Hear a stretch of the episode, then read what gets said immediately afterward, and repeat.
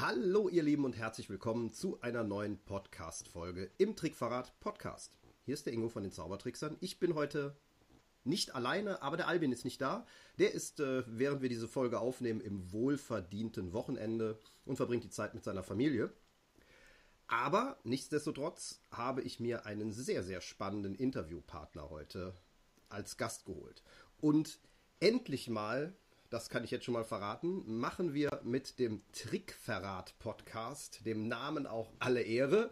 Denn möglicherweise gibt es Leute unter euch, die ihn als Trickverräter bezeichnen würden. Mein heutiger Gast ist vor allem in der Zauberszene dadurch bekannt, dass er einen YouTube-Kanal betreibt und in diesem YouTube-Kanal auch, oh, da müssen wir gleich drüber sprechen, Tricks verrät. Ja, also er ist ein böser Trickverräter. gehört eigentlich zu uns, wenn man so will. Und deshalb sage ich jetzt ein herzliches Willkommen nach Halle. Genau. An Semyon Sidanov. Grüß dich. Hallo. Hi, ich grüße dich. Alles gut? Bist du Danke, gesund? dass ich dabei sein darf. Ich bin gesund. Und es ist mir eine Ehre, dabei zu sein, weil ich äh, euren Podcast von der ersten Episode an immer mehr angehört habe. Also ich freue mich dabei zu sein. Ja, cool, das freut mich da ja umso mehr. Sehr schön. Ja, wir haben ja schon lange mal drüber gesprochen, dass wir mal ein Interview machen wollen. Deshalb äh, finde ich super, dass es heute mal geklappt hat und wir ja sozusagen als YouTuber und Podcaster die moderne Welt miteinander verbinden können.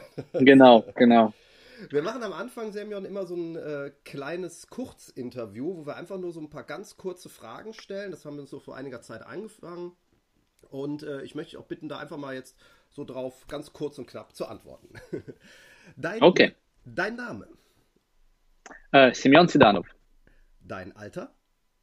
Ich, ich, bin 36. Dein Wohnort? Äh, Halle Saale. Und deine Heimat? Äh, Russland. Ich komme aus Russland. Deine Familie? Äh, ich habe eine Frau, ich habe eine Tochter und ich habe eine Stieftochter. Ah, wie alt sind die beiden? Äh, meine Stieftochter ist äh, 15 und meine Tochter ist äh, drei, einhalb, eigentlich bald vier, also fast schon vier. Ah, kannst du also bald mit Kinderzauberei anfangen. genau, genau. Ja. Äh, stell dir mal vor, wir würden uns abends äh, nach einem anstrengenden Tag an einer Hotelbar treffen. Ähm, ja. Was trinkst du? Äh, eine Cola Light mit einer Zitronenscheibe vielleicht, wenn ich fancy bin an dem Abend. okay. Bei mir wäre das wahrscheinlich ein Bier, vermute ich, oder ein Glas Wein, je nach Stimmung und Laune. Und wenn ich dich dann fragen würde, was machst du eigentlich beruflich? Was würdest du dann antworten? Äh, ich würde sagen, dass ich Psychologe bin. Ich würde nicht sagen, dass ich Zauberer bin. Aha, warum? Äh, weil ich dann das Gefühl habe, immer wenn ich das sage, also in, in meinem Herzen bin ich natürlich in erster Linie Zauberer, aber wenn man es sagt, dann nimmt er so viel Raum ein, dass ich das Gefühl habe, dass danach kein richtiger Konversation mehr möglich ist. Dann äh, kommen nur so die Standardfragen. Deshalb würde ich versuchen, das hinauszuzögern und eher ein normales Gespräch mit dir zu haben.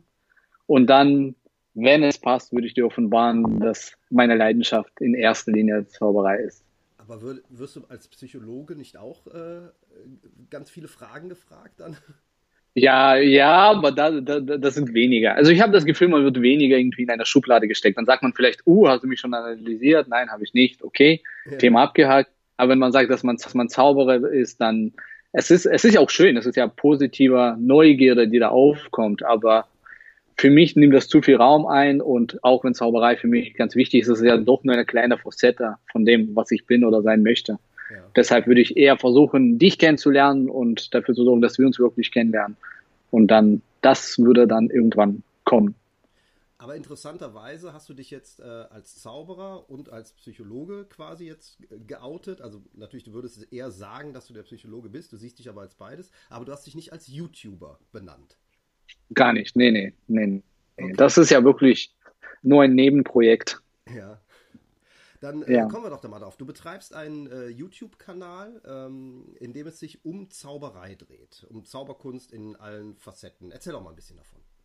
Genau, na, in erster Linie äh, geht es um Kartenkunst, weil mein Fokus natürlich sehr auf Kartenkunst liegt. Und ich denke, man muss auch vorwegnehmen, äh, viele Menschen, die uns jetzt zuhören, werden nicht wissen, wer ich bin und das zu Recht, weil mein YouTube-Channel sehr klein ist.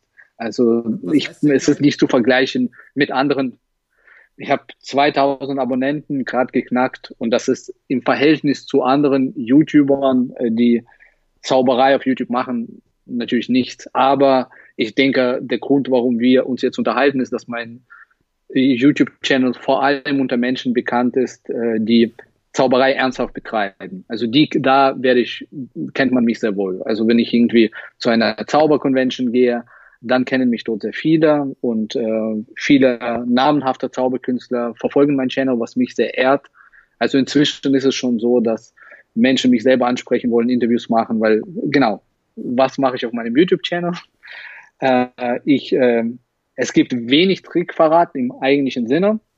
Es gibt ein paar Tutorials, aber das ist wirklich nur ein Bruchteil von meinem Content.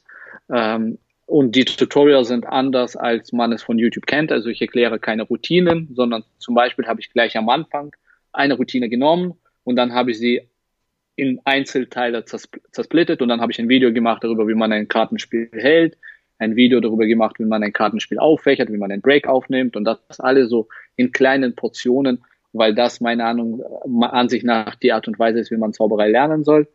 Dann gibt es viele Videos über Zaubertheorie, allgemeine Gedanken zum Thema Zauberei, weil das ja, wie wir ja wissen, das eigentliche ist das, was Zauberei ausmacht, nicht die Moves, sondern das, womit man die fühlt oder das, was man drumherum baut. Äh, und dann Interviews, das ist ja wahrscheinlich das, wodurch mich die meisten Zauberer kennen. Ich kenne viele Zauberkollegen und konnte mit vielen tollen Menschen mich zusammensetzen, Interviews machen mit Moritz Müller, mit Dennis Bär, mit Pitt Hartling, mit Roberto Jobi, mit Axel Hecklau. Jetzt war natürlich irgendwie eine große Nummer, vor allem für die jungen Zauberer. Jetzt hatte ich ein Interview mit Shin Lim gemacht. Äh, das äh, äh, mochten vor allem viele junge Zuschauer. Und ich habe einige Videos aufgenommen, die ich noch nicht veröffentlicht habe. Noch viele tolle Interviews werden kommen. Das ist etwas, was ich einfach gerne mache, weil das ist vor allem etwas, was ich mir selber gewünscht hätte, als ich angefangen habe. Es wäre einfach so toll gewesen, als ich angefangen habe, wenn es ein Interview mit Roberto Jobi irgendwo gäbe. Weil ich seine Bücher gelesen habe und ich hätte es mir so sehr gewünscht, ich könnte einfach hören, wie sind diese Bücher entstanden, was ist das für ein Mensch und jetzt geht das. Für die Leute, die sich jetzt die große Kartenschule besorgen, die können einfach auf YouTube gehen, Roberto Jobi Interview eingeben und hören, wie diese Bücher entstanden sind, was toll ist. Also unabhängig davon, dass ich derjenige war, der mit dem dieses Interview gemacht habe, finde ich es toll, dass es gibt einfach. Ja, ja, ja. Also das, ja. Ähm, man hat ja so ein bisschen das Gefühl, dass durch YouTube einem diese Menschen dann auch etwas näher kommen. Also man lernt sie irgendwie näher kennen, was früher ja nur auf eine persönliche Art und Weise äh, möglich war. Also Roberto Giorbi habe ich zum ersten Mal persönlich tatsächlich beim Jugendworkshop äh, ja. kennengelernt, als ich selber als Teilnehmer da war. Das war noch in Steineberg, also dem Vorgänger von Ida Oberstein damals. Ach, Wahnsinn. Und, äh, da bin ich bis heute sehr stolz drauf. Er hat mir damals den Double Lift beigebracht. Und so wie er ihn gezeigt hat, also ich habe ihn da auch irgendwann mal zwischendurch in der Pause angesprochen und habe gesagt, ich möchte unbedingt mal einen vernünftigen Double Lift lernen. Und dann hat er mir das gezeigt. Ähm, und äh, so mache ich den bis heute. ja, und du machst den mit Sicherheit richtig, genau, weil so lernt man es. Ja, also es war ähm, schon ja, das ist, super. Das ist toll. Das ist, äh, und da sind tolle Menschen und mm, das ist auch so ein bisschen meine Mission, auch ähm, weil die junge Generation, ich habe das Gefühl, dass ein bisschen durch, es war schon immer so, der, die Kluft zwischen Jung und Alt war schon immer groß, aber ich habe das Gefühl, dass jetzt ist es nicht nur so, dass ähm, Jung und Alt verschiedene Interessen haben, sondern die nutzen auch verschiedene Medien, um miteinander zu kommunizieren. Also ich habe das Gefühl, das ist noch ein bisschen größer. Mhm. Und äh, da finde und dadurch entsteht, das äh, bekomme ich oft von jungen Menschen mit, so dieses Gefühl von, ach ja, diese, dieser Zauberer, die sind entgegen uns, so die altbacken Zauberer. Und ich will auch zeigen, was das für tolle Menschen sind. Ja. Die, also im Grunde, wer bin, ich bin niemand, ich habe keine Preise gewonnen, ich habe nichts erreicht in der Szene, aber die lassen mich zu, mich zu sich nach Hause, die setzen sich mit mir zusammen und einfach so, also es gibt ja keine Werbung, wenn du dir meine Videos anguckst, es ist ja nicht so, dass ich auf die Leute zugehe und sage, komm, wir machen ein Video, dann kannst du Promo machen für ein Produkt, dafür habe ich nicht mal die Reichweite. Die machen das einfach weil sie das machen möchten, weil sie nette Menschen sind. Und das ist auch eine tolle Erkenntnis für die jungen Leute, glaube ich, zu wissen, dass all diese Menschen, die so viel erreicht haben, die sind so nett und menschlich und bodenständig, wie man nur sein kann. Das ist echt toll. Also wenn man sich mal anguckt, mit wem du schon Interviews geführt hast bisher, äh, Roberto Jobi, äh, Shin Lim und so weiter, ähm, aber äh, speziell auch im deutschsprachigen Raum, das sind ja sicherlich auch Menschen, äh, Pete Hartling fällt mir jetzt spontan ein, mit dem hast du äh, dich länger unterhalten, Es hat mir auch sehr gut gefallen, das Interview. Und ähm, Dennis äh, fällt mir jetzt spontan. Also wirklich, also gute Leute, die sehr bekannt sind. Und äh, was ich so erstmal da gedacht habe, naja, äh, so verkehrt kann er das da nicht machen, weil es wird ja immer so ein bisschen darüber diskutiert, soll man Zauberei bei YouTube äh, in der Form präsentieren, wie du es tust. Jetzt äh, sagst du selber und ähm, wer sich da selber mal ein Bild von machen möchte, kann das sich ja am besten auch selber tun, indem er sich mal deinen Kanal anschaut.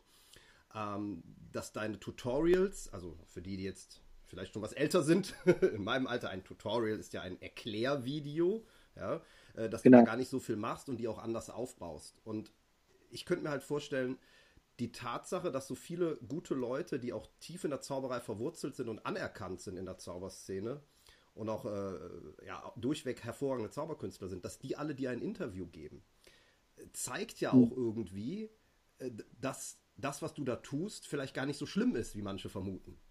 Kann das genau, genau.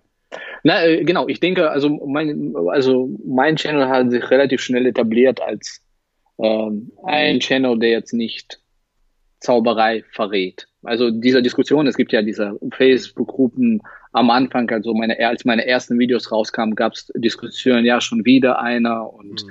aber das hat sich relativ schnell gelegt, als Menschen verstanden haben, was ich eigentlich erreichen will. Ähm, weil, also ich sehe das durchaus kritisch, Trickverrat auf YouTube. Und ich habe absichtlich meine Videos so gemacht. Äh, also ich habe meine Videos so gemacht, wie ich denke, okay, so sollte man es machen. Ich habe gesehen, wie man es meiner Ansicht nach nicht machen soll. Und dann dachte ich mir, ja, aber was für Inhalte wären sinnvoll? Und da sind meine Inhalte, so wie ich das mir damals überlegt habe. Weil ich sehe, sehe vieles durchaus kritisch und deswegen ist auch mein YouTube-Channel entstanden, weil ich vieles von dem, was ich auf YouTube gesehen habe, sehr problematisch fand und finde es immer noch schwierig. Ja, ist also Haltung, wie, die du äh, dazu hast ähm, oder diese Einstellung, wie du deinen Kanal aufbaust, auch ein Grund dafür, dass er noch so klein ist?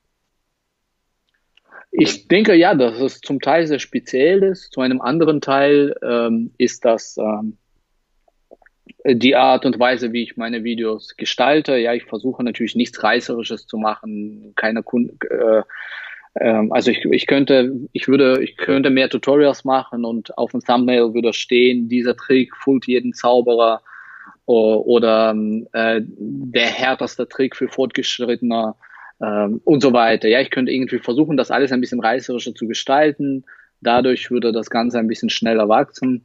Aber das ist nicht das Ziel. Das Ziel ist, dass Menschen, die wirklich in der Materie sagen, also wirklich die Entscheidung für sich treffen, ich will mich ganz intensiv mit Zauberkunst beschäftigen. Das ist etwas, was mich innerlich berührt, so wie es für mich damals war, so wie es für dich äh, auch am Anfang war. Es gibt einen Unterschied zwischen jemandem, der einfach ein paar Tricks lernt und das nie wieder anfasst und jemandem, der merkt, das berührt mich innerlich, irgendwas ist da.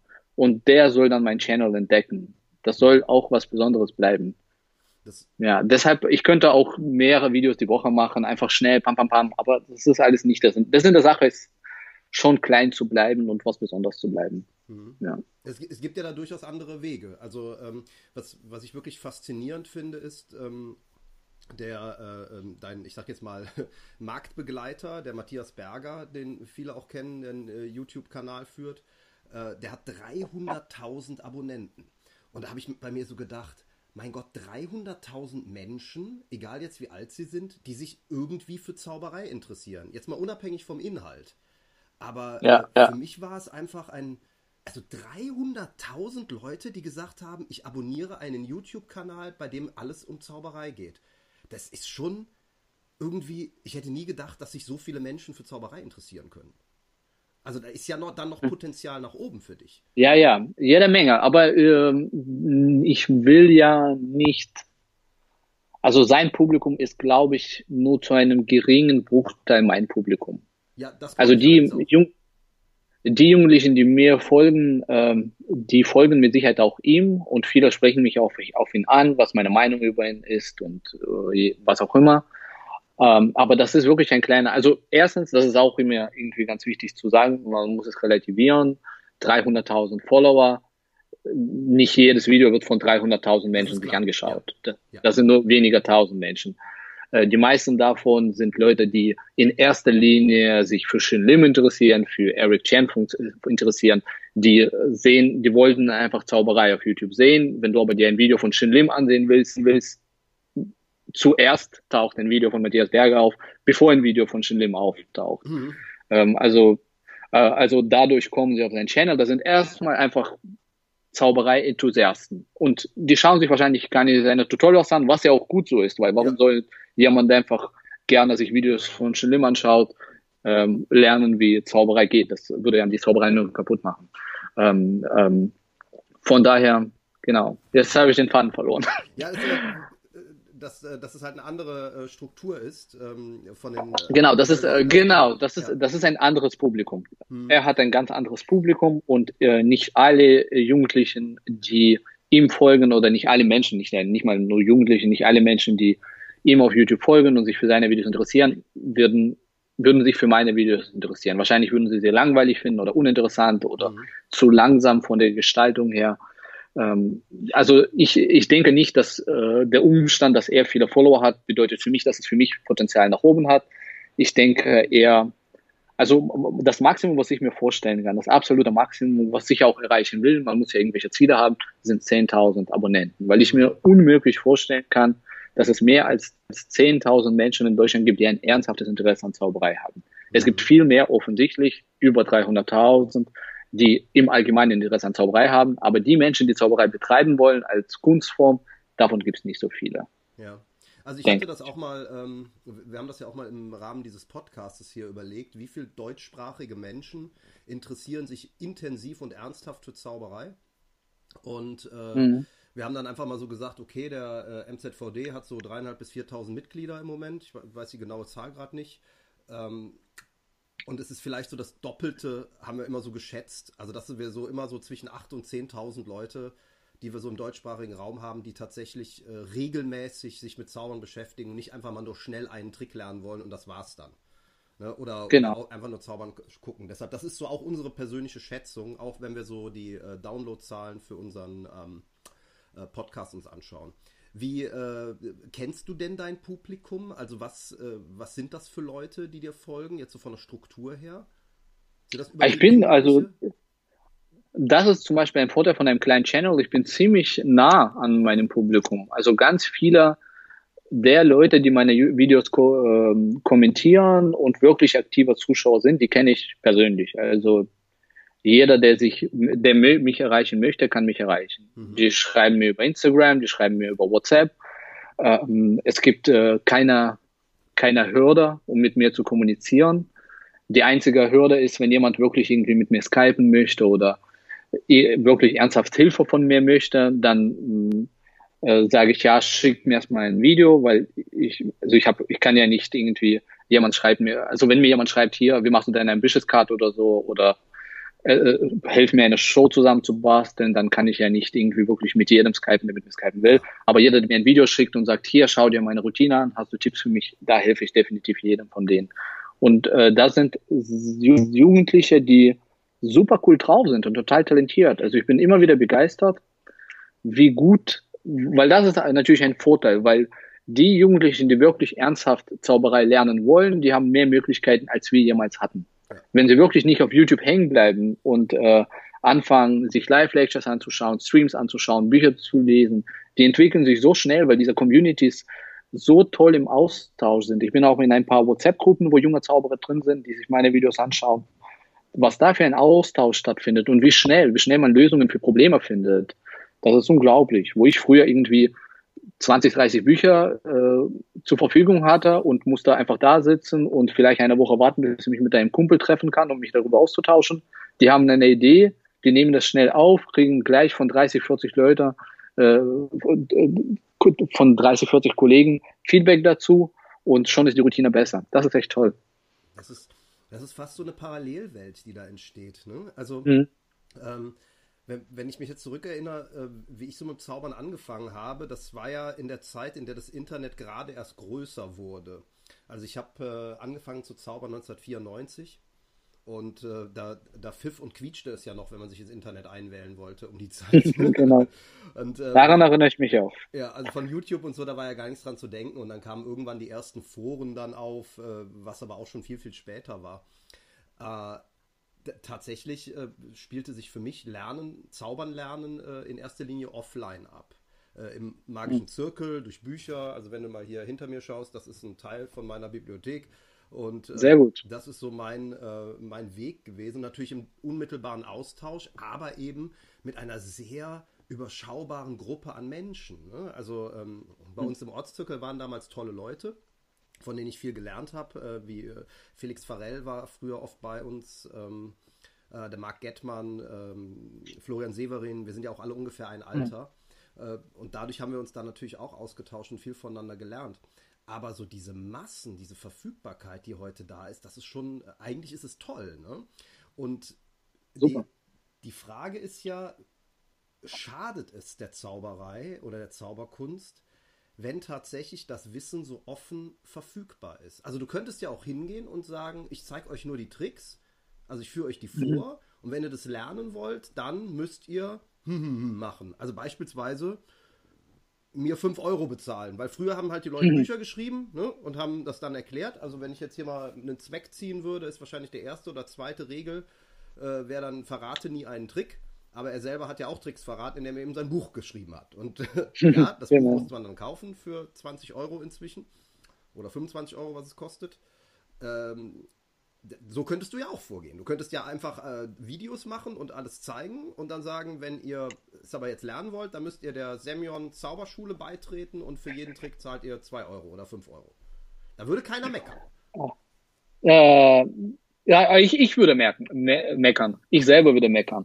Weil ähm, äh, ich finde witzigerweise von allen Leuten, mit denen ich mich darüber unterhalten habe, Alexander Straub, der ja selber YouTuber ist und den ich total respektiere, ähm, hat das am besten auf den Punkt gebracht. Weil als sein Channel gewachsen ist, hätte er zwischendurch einfach die Entscheidung getroffen, weil sein Channel ist gewachsen, ohne dass er Zauberei auf YouTube verraten hat. Sein Channel ist gewachsen, weil er, er war präsent im Fernsehen, er hat interessante Videos gemacht, er hat äh, mit YouTubern Kontakt gehabt, für die gezaubert, was ein spannendes Konzept ist, was jetzt immer noch für ihn gut funktioniert. Und hätte er zwischendurch irgendwann die Entscheidung getroffen, ich werde jetzt Zauberei auf YouTube erklären, dann wäre sein Channel explodiert. Mhm. Aber das hat er nicht gemacht und weil er eine tolle Einstellung hat, und zwar sagt er einfach nur, wenn du etwas selber erfunden hast, wenn es deins ist, dann darfst du, darfst du damit machen, was du willst. Und wenn du es auf YouTube erklären möchtest, dann erklär es auf YouTube. Aber wenn du selbst dazu nichts beigetragen hast und kein Experte in diesem Bereich bist, dann kannst du es auch nicht erklären. Und so sehe ich das genauso. Mhm. Also warum sollte ich, also warum sollte ich irgendwie Royal Road to Card Magic nehmen und eine Routine draus erklären? Was gibt mir das Recht dazu? Ja. Es sei denn, ich habe diese Routine so verändert und so verbessert und so nach vorne gebracht. Aber dann in den meisten Fällen werde ich sie wahrscheinlich nicht erklären, weil ich Jahrzehnte Arbeit reingesteckt habe. Also die Sachen, die wirklich meiner sind, die will ich nicht auf YouTube erklären, weil ich arbeite seit 10, 12 Jahren dran. Ich habe es tausende Male performt. Das stimmt jedes Wort, da ist jeder Satz an richtiger Stelle. Das ist nichts für YouTube. Erstens bräuchte ich Stunden, um das alles zu vermitteln. Zweitens ist es meins. Ich habe jahrelang Arbeit dran gesteckt. Aber ich will nicht irgendwie ein Buch aus dem Regal holen und sagen, ich brauche ein Video dieser Woche, was mache ich da? Ach, guck mal. Ähm, Expert Karte knickt, das und das Kunststück, das verrate ich jetzt. Was das verrätst ist du denn? nicht wichtig. Was, äh, na, das, das Einzige. Ich habe äh, eine Routine genommen, die ja nicht meinen Namen gibt. Das ist ja so grundlegend. Ich habe einfach ein Kunststück erklärt, bei dem eine Karte sich in der Hand des Zuschauers verwandelt. Also eine Karte wird gewählt, die wird ins Spiel gemischt, die oberste Karte wird umgedreht, das ist nicht die Zuschauerkarte, ich lege sie auf die Hand des Zuschauers, bam, die verwandelt sich. Mhm. Und das, also das, das Kunststück ist ja nicht mal relevant, weil das einfach, die Karte verwandelt sich in der Hand des Zuschauers, das ist ein grundlegendes Kunststück. Aber das hat mir die Gelegenheit gegeben, wie ich schon sagte, zu erklären, wie man ein Kartenspiel festhält, wie man Karten vorfächert, wie man mit einem Überhandmischen die Karte, Karte kontrolliert, wie man einen Double Lift macht, aber nicht irgendein Double Lift aus seinem Buch, sondern Moritz Müller hat ein Double Lift sich überlegt, hat mir die, die Erlaubnis erteilt, diesen Double Lift auf YouTube zu erklären, weil ab Double Lift für mich wird es schon knifflig. Ein mhm. Überhandmischen, das, das ist für mich schon fast kein Geheimnis mehr, in der Kontrolle mit einem Überhandmischen. Ja. Aber ein Double Lift, das, ab da wird es schon knifflig, weil jeder Double Lift gehört irgendeinem Künstler. Es gibt einen Vernon Double Lift, es gibt Stuart Gordon Double Lift. Warum sollte ich das erklären? Das gehört mir nicht. Moritz hat was eigenes erfunden, ich habe es erklärt. Dann habe ich aber ein Video gemacht, was auch in dieser Reihe von diesen Tutorials ist, wie man so eine Routine präsentiert. Dann habe ich Tipps gegeben, wie man eine Präsentation entwickelt. Dann habe ich erklärt, welche Präsentation ich genutzt habe, warum. Und ja, dann habe ich noch ein paar psychologische Sachen zu diesem Kunststück erklärt, ein paar psychologische Aspekte, die wichtig sind. Das war's. Neulich habe ich ein Color Change erklärt. Das ist, war das neueste Tutorial auf meinem Channel. Ich habe ein Color Change aus Ödnis genommen. Ich habe es über vier, fünf Jahre verbessert. Also das ist wirklich was Eigenes. Und dann habe ich es erklärt, weil niemand auf der Welt machte so wie ich. Mhm. Also hatte ich das Gefühl, jetzt habe ich das Recht, das mit der Welt zu teilen, weil das was Originelles ist. Und ab da wird es für mich schon eng. Ich wüsste wirklich beim besten Willen nicht, was ich auf YouTube erklären könnte, was aus meiner Sicht moralisch vertretbar wäre. Das ist äh, also schon spannend, äh, wie, wie intensiv du dir da Gedanken drüber machst. Wirst du trotzdem angefeindet? Also gibt es äh, richtig heftige Kritik in, inzwischen? Also nur von Leuten. Ja? Äh, zu Anfang ein bisschen und äh, zwischendurch, glaube ich, ein paar Mal, aber nur von Leuten, die meine Videos nicht kannten. Mhm. Also, also sobald ich denke, sobald sich jemand ein Video von mir anschaut, versteht er, worum es geht. Ja. Also ich habe schon ein paar Mal ähm, dazu äh, mich auch geäußert, äh, sowohl im persönlichen Gespräch wie auch öffentlich, äh, dass ich einfach der Meinung bin, dass wir heutzutage YouTube nicht mehr ignorieren können, als auch als Einstiegshilfe in die Zauberei und um äh, neue Menschen für Zauberei zu gewinnen, sei es nun Jugendliche oder auch Erwachsene. Also ich bin ja damals mit äh, ja. 19 zur Zauberei gekommen, also da war ich ja gerade so im Übergang zwischen Jugendlicher und Erwachsener sein und es gibt durchaus ja auch Menschen, die erst mit 30 Jahren oder älter zum Zaubern kommen. Und ähm, die Frage ist halt, wie kann man sie dann, äh, wie geht es dann weiter? Also zeigst du auch Wege auf, um äh, wie man dann mehr lernen kann? Also ich, ich sage ja zum Beispiel immer, das größte Geheimnis in der Zauberei ist, äh, dass es Z Geschäfte gibt, in denen man Zaubertricks kaufen kann. Das ist Laien genau. immer so der, der so, was, sowas gibt's echt? Genau, die gibt's leider zunehmend weniger, aber klar, also das ist das Ziel von meinem Channel. Ich will, dass die Jugendlichen aufhören, Zauberei auf YouTube zu lernen und anfangen, Zauberei aus Büchern zu lernen. Also es gibt Video, wo ich die große Kartenschule empfehle, Teil 1, die große Kartenschule Teil 2. Es gibt Video, wo ich irgendwie die Videos von Johnny Tom äh, von David Williamson empfehle, Videos von Johnny Thompson. Davon wird es noch mehr kommen. Mhm. Also Ziel ist es, denen zu sagen, hier, das ist eine ganze Welt außerhalb von YouTube, die tausendmal besser ist. Weil das muss man auch sagen. Also demnächst mache ich ein Video über die Bücher von Dennis Bär zum Beispiel. Und äh, das ist auch wichtig für die zu verstehen. Das wissen die meisten Jugendlichen, die von Zauberei lernen, gar nicht. Auf ganz YouTube, unter den Tausenden, inzwischen wahrscheinlich Hunderttausenden von Erklärvideos auf YouTube, wird nicht mal eine einzige Routine erklärt, die ich persönlich in mein Repertoire aufnehmen würde. Mhm. Das ist ja, entweder wird schlechter Zauberei erklärt, weil manche YouTuber haben gewisse moralische Vorstellungen und sagen, okay, ich erkläre jetzt nichts, was Mördern erfunden hat, weil das wäre viel zu gut für YouTube. Oder das wird von Leuten erklärt, die sel selber nicht wirklich Ahnung haben. Also gibt es keine gute Zauberei. Keine gute Zauberei wird auf YouTube erklärt. Und die Jugendlichen wissen das gar nicht. Die lernen irgendwelche Routinen auf YouTube, ohne zu wissen, dass sie schlechte Zauberei vorführen. Die gute Zauberei ist außerhalb von YouTube. Und äh, das ist auch, das muss, muss man auch irgendwie wissen. Und das würde ich demnächst ansprechen, wenn ich über die Bücher von Dennis spreche. Weil zum Beispiel in seinen Büchern ist die gute Zauberei. Mhm. Oder halt in den Büchern von Pitt. Oder das ist auch irgendwie ein spannendes Thema. Für, für denke ich mal, für junge Menschen. Für mich gibt es da zwei Ebenen, Ebenen über das Wissen von einem Trickgeheimnis. Äh, die erste mhm. Ebene ist, ich weiß, wie der Trick funktioniert und ich habe mhm. verstanden, wieso der Trick funktioniert. Ja, das sowieso, genau. Das, das sind so zwei ganz äh, große Unterschiede, die, ähm, die, die, sehr, sehr wichtig sind und oft äh, wirklich verwechselt werden. Auch, übrigens auch von Zauberern. Weil gerade wenn sie in einer bestimmten Thematik eigentlich keine Ahnung haben, nehmen wir mal als Beispiel auch gerade hier unser Thema der, der Großillusionen. Ähm, da da gibt es die, äh, die Technik der Base, die äh, vielen Zauberern bekannt ist und sie glauben dann einfach, wenn sie einen einen hohlen Tisch haben und den dann als Base bezeichnen, da können sie alles draufsetzen und dann ist gut. Haben aber äh, die mhm. optischen Prinzipien, die dahinter stehen und warum eine Base gar nicht aussehen sollte wie eine Base und was da doch alles dazugehört, um die Base zu tarnen, äh, überhaupt nicht verstanden.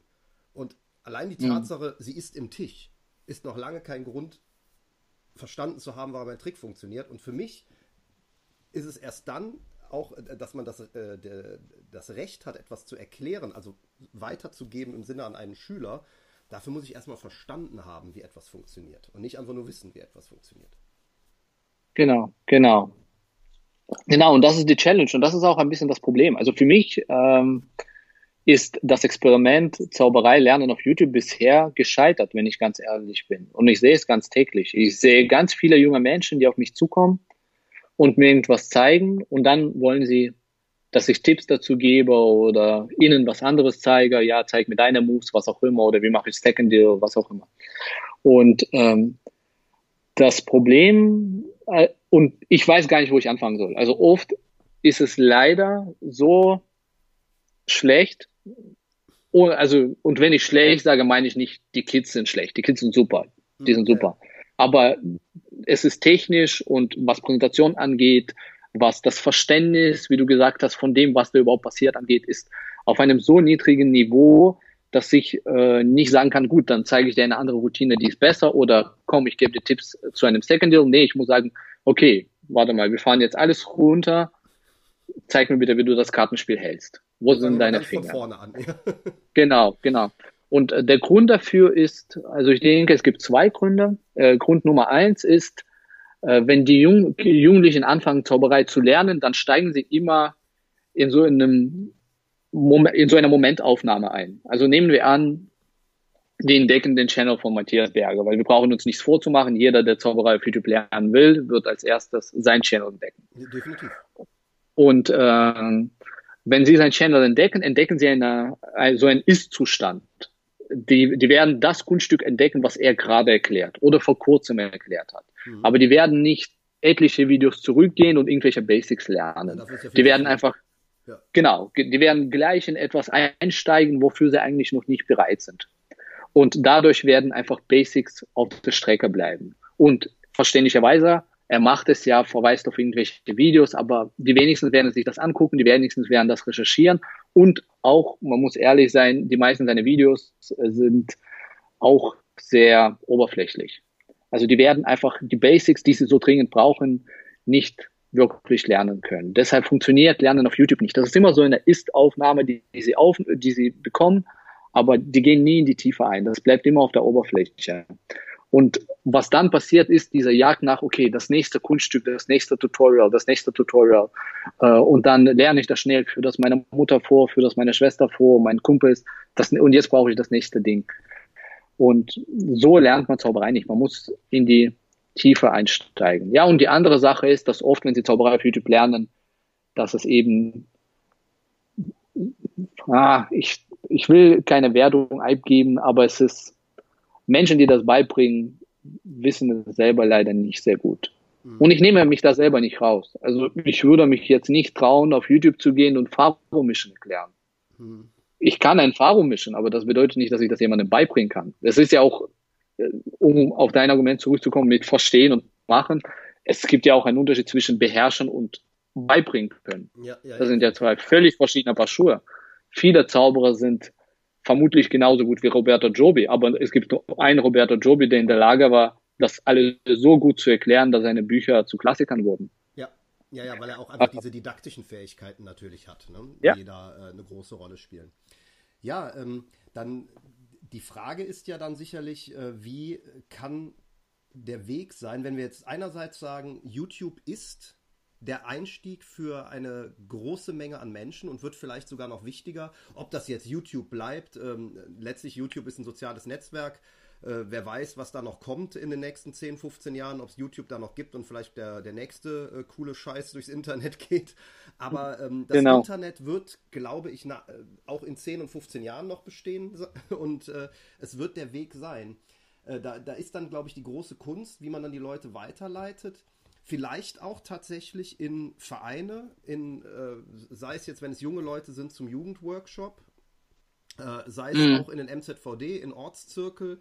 Da gibt es sicherlich auch qualitative Unterschiede. Da gibt es, äh, da habe ich schon ganz furchtbare Sachen gehört, aber es gibt auch ganz tolle Ortszirkel, ähm, wo, wo wirklich viel gearbeitet wird. Also ich muss jetzt einfach mal unseren eigenen Ortszirkel da als Beispiel nehmen. Ähm, da hat sich unwahrscheinlich viel getan in den letzten 10, 15 Jahren. Wir haben auch eine eigene Jugendgruppe.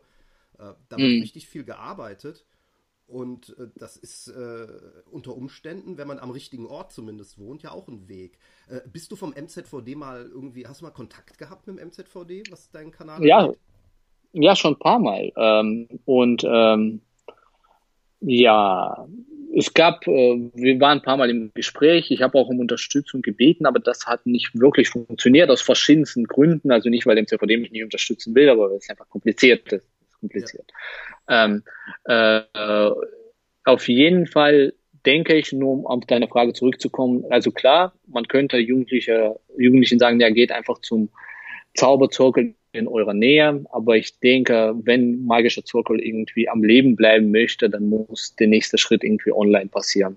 Und darüber habe ich oft Gespräche gehabt mit magischen Zirkel, also mit all den möglichen Leuten vom magischen Zirkel, weil ich bin schon, ich kenne viele, die kennen mich, die mögen auch, was ich mache, das ist alles okay, niemand hat dort ein Problem mit mir und ich finde es toll, was die machen, aber ich habe schon oft vorgeschlagen, es muss irgendeiner Form von magischen Zirkel online geben.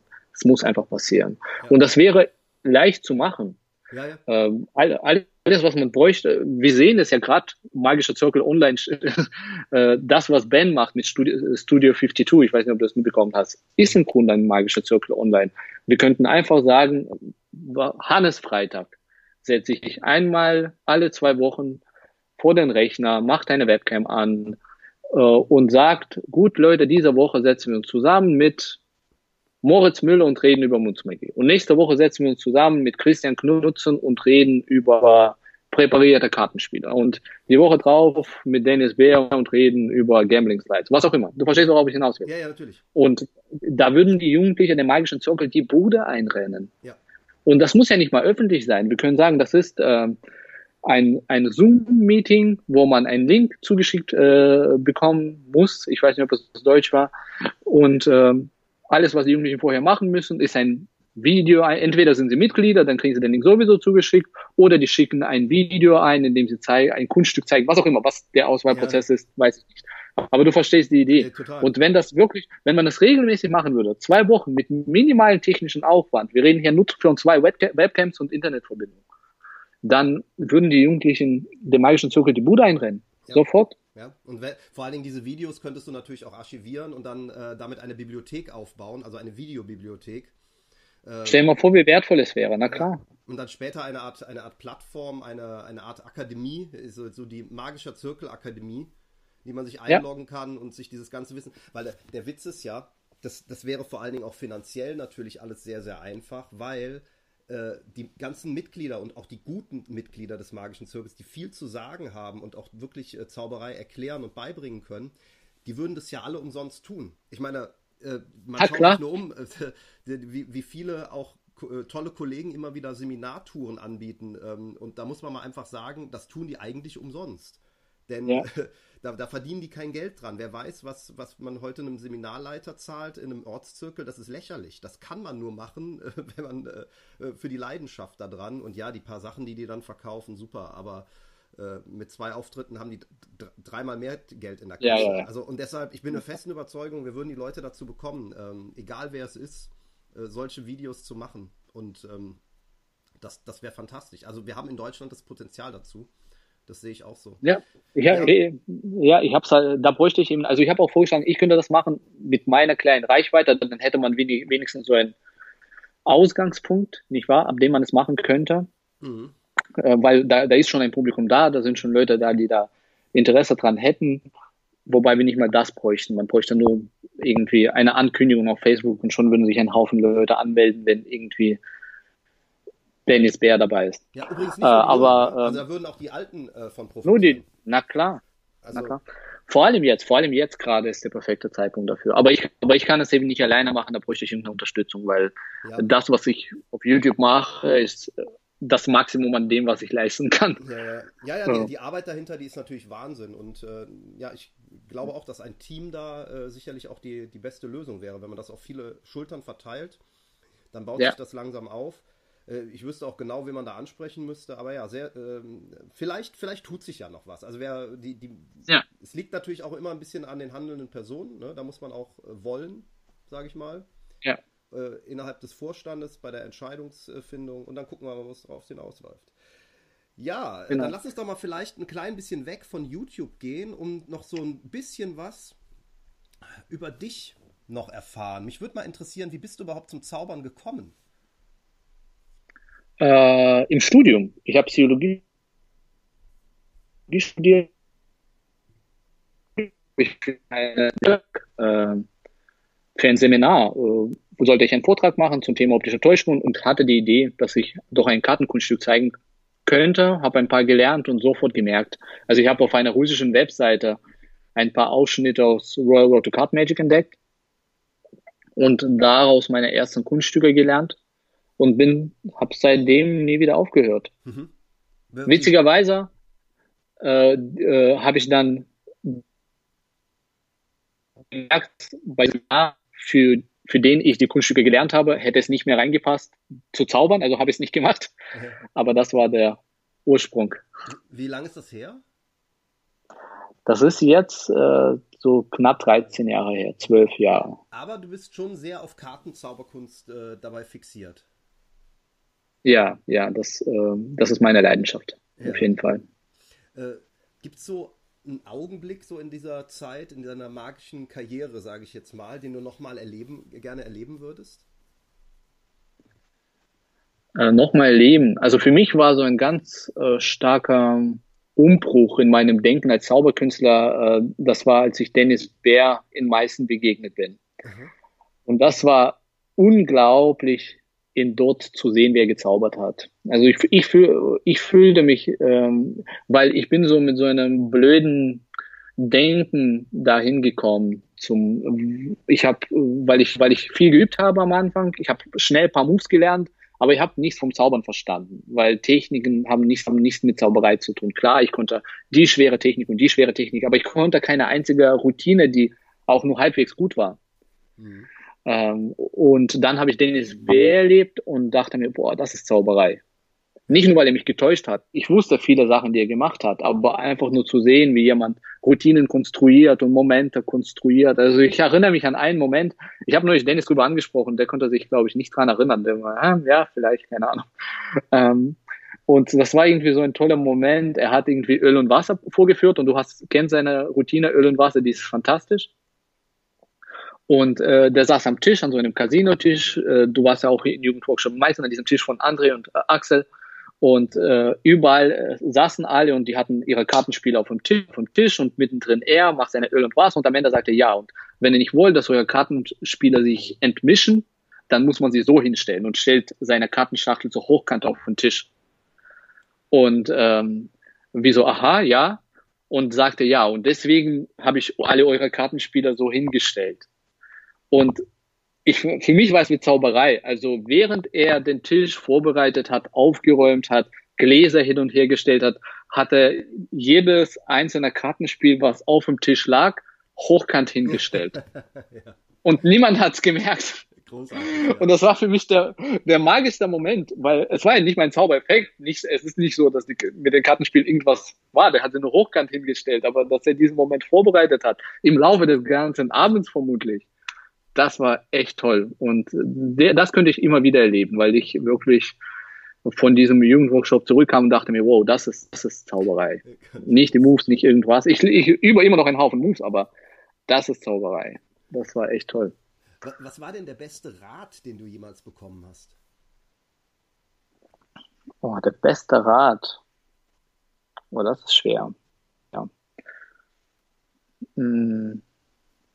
In Zauberei. Muss nicht in der Zauberei sein, aber kann natürlich auch in der Zauberei hm. sein. Ja, äh, außerhalb der Zauberei. Äh, es gibt so eine japanische Weisheit. Ähm, wer dir überlegen, den beneide nicht. Wer dir unterlegen, den verachte nicht. Äh, ich habe ja lange Zeit Kampfkunst gemacht, ähm, viele Jahre. Und äh, das stand über dem Eingang zu unserer Schule. Ah. Das habe ich mir gemerkt. Das denke ich mal ganz wichtig. Was ist äh, dass man Japan klingt nach Karate? Genau, genau. Das war äh, so ein, äh, das war auch ein äh, Auswanderer aus Russland, hat sich hier in einer Kampfkunstschule gegründet. Die Schule hieß Shoraido Kempo. Und das habe ich gemacht sehr lange. Ja. Und lebst du auch nach diesen, äh, nach diesem Gedanken? Ich versuche das, ich bemühe mich. Es ist immer ganz schwierig. Ich bereite gerade, ähm, ich habe mal einen Artikel geschrieben über Egozentrismus in der Zauberkunst, weil das wie in jeder Kunstform verbreitet ist, aber dadurch, dass Zauberkunst mein Zuhause ist, ist es ähm, äh, interessiert mich vor allem das Thema von Egozentrismus und Zauberkunst. Und ich finde das immer ganz blöd, wenn Menschen unschön miteinander umgehen, auf basierend auf was auch immer. Hier, ich kann den Move, er kann diesen Move nicht. Ui, ich zaubere auf der Straße. Versucht ihr mal auf der Straße Menschen zu begeistern. Ihr zaubert nur bei Firmen-Events. Ui, ich zaubere Firmen-Events für richtiges Geld. Was verdient ihr da bei euren Kindergeburtstagen und so weiter? Ähm, und das mag ich immer nicht. Und ich versuche schon darauf zu achten, dass ich niemanden verachte, nur weil ich irgendwas kann, was er nicht kann und umgekehrt genauso. Das ist eine sehr, sehr schöne Einstellung. Ähm, also ich glaube auch tatsächlich, dass uns die, die Kampfkünste, die ja äh, oberflächlich oft verpönt werden, äh, sehr, sehr viel auch lehren können. Ähm, ja. Ich, ich habe als Jugendlicher mit Taekwondo angefangen, habe mich später viel mit Wing Chun beschäftigt. Ähm, mm, toll. Und äh, ja, das ist äh, im ersten Moment sagen viele, ja, du bist so ein Prügelknabe. Ja, äh, gerade Wing Chun ist da ja so ein bisschen verschrien, aber ich habe ja auch Gründe, warum ich das können muss. Und, äh, aber ja, die, die, genau. die Hintergründe, die da, ähm, die da zusätzlich gelehrt werden, die sind schon tatsächlich sehr, sehr wertvoll. Ähm, ich will noch ein Thema ja, noch ansprechen. Ja. Man lernt Respekt, das finde ich nämlich ganz wichtig, weil als Zauberer, glaube ich, neigen wir dazu, ein bisschen schneller irgendwie dicken Kopf zu kriegen. Ist das im Deutschen, sagt man das auch? Dicken Kopf? Genau. Ja, weil, äh, hochnäsig zu werden, genau, weil ähm, man, weil es so leicht ist. Darüber schreibe ich in diesem Artikel über Egozentrismus. Es ist leicht, guter Zauberer zu werden. Ich glaube, wir verstehen das nicht. Menschen bilden sich darauf ein, dass sie irgendwelche Moves können, aber kein Zauberer musste jemals, wenn du Sport gemacht hast, weißt du, Verletzungen ausheilen, ähm, auf einer Kampffläche stehen und wirklich schwitzen und wirklich um sein Leben bangen also das, das muss dein Zauberer nie. Ja. Du sitzt einfach da zu Hause in deiner Unterwäsche, übst Kartentechniken. Das ist keine Leistung. Das ist etwas, was du kannst. Und Gott segne dich. Gratuliere, dass du das kannst. Aber es gibt keinen Grund, sich besser zu fühlen als jemand anders, nur weil man mehr Zeit hat, um zu Hause in der Unterwäsche da zu sitzen und den Bottom zu ein, ein, ein, äh, ein, ein Spruch aus der Kampfkunst, also zumindest ähm, ist jetzt keine direkte Lehre, aber stammt von Bruce Lee äh, den ich immer sehr gerne auf die Zauberei übertrage, ist, äh, ich äh, habe keine Angst vor demjenigen, der 10.000 Kicks beherrscht, sondern ich habe Angst vor demjenigen, der einen Kick 10.000 Mal geübt hat. Und genau. das ist natürlich auch gerade auf die Zauberei sowas von treffend. ja, ja, ja. unserer ganzen Suche nach mehr Tricks, Tricks, Tricks. das, äh... Genau. Und das, das gibt es ja auch in den Spruch, in der Zauberei gibt es doch einen ähnlichen Spruch. Wer hat das gesagt? Ähm, dass ein, ein Laie performt immer wieder neue Kunststücke vor, vor dem gleichen Publikum und ein Profi performt immer wieder die gleichen Kunststücke vor ständig wechselndem Publikum. Das ist ja ähnlich, das ist ja, der ja, Kerngedanke. Das geht, so in die, genau. das geht so in die Richtung, genau. Ja. Ich möchte zum Abschluss noch auf äh, ein Thema eingehen und zwar ähm, Wettbewerb. Äh, du hast mhm. dich ja bei der Vorentscheidung erfolgreich für die deutsche Meisterschaft ähm, be, ähm, qualifizieren können. Jetzt äh, haben wir durch die äh, Covid-19-Problematik die deutsche Meisterschaft verschoben aufs kommende Jahr. Und wir hatten im letzten Interview mit Alana das schon mal kurz angesprochen, weil Alana war ja auch im Wettbewerb, wir waren im Wettbewerb. Ähm, wie, wie fühlt sich das an, wenn du jetzt kurz vor Toresschluss, also eigentlich du warst ja schon so weit, in einem Monat ja, ja. sollte es losgehen und du warst voll im Training wahrscheinlich und hast dich darauf vorbereitet. Ja. Also wir, wir haben ja auch unseren Termin hier ein paar Mal verschoben, weil du gesagt hast, ich muss mich im Moment viel auf die Deutsche vorbereiten. Und ja. wenn du Kampfkünstler bist, kann ich mir sehr gut vorstellen, wie intensiv du übst. Ähm, ja. Und jetzt, bam, ein Jahr länger. Ja, ich war um ehrlich zu sein erleichtert, weil äh, das, die Situation, es fing ja schon, schon viel früher an, dass man merkt, okay, es werden weniger Auftritte und äh, man hätte dann keine Gelegenheit gehabt, die Nummer wirklich rund zu spielen. Weil ich hatte ja schon geplant, wie will ich die Nummer rund spielen. Bei meinem Restaurant, äh, bei irgendwelchen, ähm, ja, es gibt ja so Kunst gegen Bares, Open Mics. Mhm. Äh, das war ja schon alles durchgeplant. Und dann bei einem gewissen Zeitpunkt wurde mir klar, okay, das alles fällt ins Wasser und ich will nicht äh, mit einer Nummer auf die Bühne gehen, die ich nicht rund gespielt habe. Also war ich, um ehrlich zu sein, erleichtert. Okay, das heißt, du nimmst dir jetzt die Zeit, um äh, in einem Jahr dann äh, noch stärker zurückzukommen und dann Genau, genau, um das noch besser zu machen. Ich habe viel mehr Gelegenheiten, weil meine Nummer ist absichtlich so konzipiert, dass ich sie überall vorführen kann. Also ich brauche keine besonderen Vorführbedingungen und keine besondere Vorbereitung und ich habe mein Sakko an, ich habe mein Kartenspiel mit und ich kann die Nummer spielen. Mhm. Mit gewissen Einschränkungen, aber eigentlich zu 98 Prozent. Und äh, deswegen werde ich einfach die Nummer ganz, ganz viel spielen und das ist das Wichtigste, glaube ich. Ja. Was ich spannend ja. finde, ist äh, die danach stattfindende FISM. Ähm, weil das ist tatsächlich ja. ja, nicht so einfach. Ne? Du weißt nicht so genau, wirst du dich qualifizieren oder nicht. Ähm, aber anmelden musst du dich eigentlich jetzt schon. Das ist irgendwie auch nicht so ideal. Ja. Ne? Das äh, so von der Planung. Jetzt, äh, wie du schon sagtest, für einen Kartenkünstler ist es vielleicht sicher sogar noch ein bisschen einfacher, weil deine, äh, deine logistischen, dein ja. logistischer Aufwand nicht so hoch ist. Aber äh, für uns als Großillusionisten wäre das schon eine Katastrophe, ne? wenn wir erst einen Monat vorher wüssten, ob es klappt oder nicht. Also auch jetzt vor ein paar Jahren äh, beim, in Busan 2018, da war der Willi ähm, in Großillusionen da, der hat seinen ganzen Kram per Schiff dahin gebracht nach Korea. Und das kannst du nicht mal eben ja. vier Wochen vorher. nee, nee, nee. Aber darüber habe ich im ersten gar nicht nachgedacht. Ich versuche immer so kleinschrittig zu denken. Mhm. Ich, sollte ich die deutschen Meisterschaften gewinnen, da ist für mich, das ist für mich ein großes Fragezeichen, weil das sind tolle Leute. Also Daniel, ich muss sie nicht alle aufzählen, das sind alles gute Leute. Also sollte ich Jetzt bricht uns hier die Internet. Abscheiden dann an dem Tag. Oh. Ja, so, versuchen wir es nochmal. Wie sieht es jetzt aus? Ja, jetzt höre ich dich wieder. Ja, ja. Also, ich, genau, ich versuche kleinschrittig zu denken. Also sollte ich mich bei den deutschen Meisterschaften irgendwie gut präsentieren und dann an dem Tag, an dem ich äh, einen Pokal in der Hand habe oder einen Preis, da werde ich darüber nachdenken, ob ich für FISM geeignet wäre. Aber erstmal, okay. Ich denke immer in kleinen Schritten. Ich bin, ich denke nicht weit in die Zukunft. Sowas kann ich nicht. Okay, aber du musst dann schnell entscheiden. Das ist auf jeden Fall klar. Du hast da nicht das das werde ich schnell entscheiden. okay. Semyon, vielen, vielen Dank, dass du dir die Zeit genommen hast für dieses Interview. Ich denke, das war mal ein spannender Einblick auch äh, in die Online-Welt und vielleicht auch für den einen oder anderen nochmal eine Gelegenheit, darüber nachzudenken, ob wir nicht doch mal neue und moderne Wege beschreiten müssen, um unseren Nachwuchs zu sichern, auch um Zauberei zu lernen auch spannend, welche Einstellung du dazu hast, inwieweit man auf YouTube überhaupt Zauberei lernen kann oder eben nicht ne, lernen kann. Genau. Von und, daher ein ganz, ganz großes Danke. Und da, da, darf ich noch einen letzten Gedanken? Natürlich. Weil äh, du hast mich auch gefragt, was wäre, wie wäre denn so ein guter, ein, guter Einstieg auf YouTube? Ja. Und ich glaube, der gute Einstieg wäre zu sagen, ähm, okay Leute, ihr lernt ein paar Basics, hier so wird mein Kartenspiel festhalten, so mischt man ein Kartenspiel, das ist ein einfaches Kunststück, hier habt ihr es und jetzt äh, liest euch die Bücher durch, schaut euch die Videos an und so weiter. Ich glaube, das sollte auf YouTube passieren. Ja. Und jetzt noch ein Hinweis in eigener Sache. Wir haben unseren ersten Videokurs produziert und bieten ihn ab sofort an.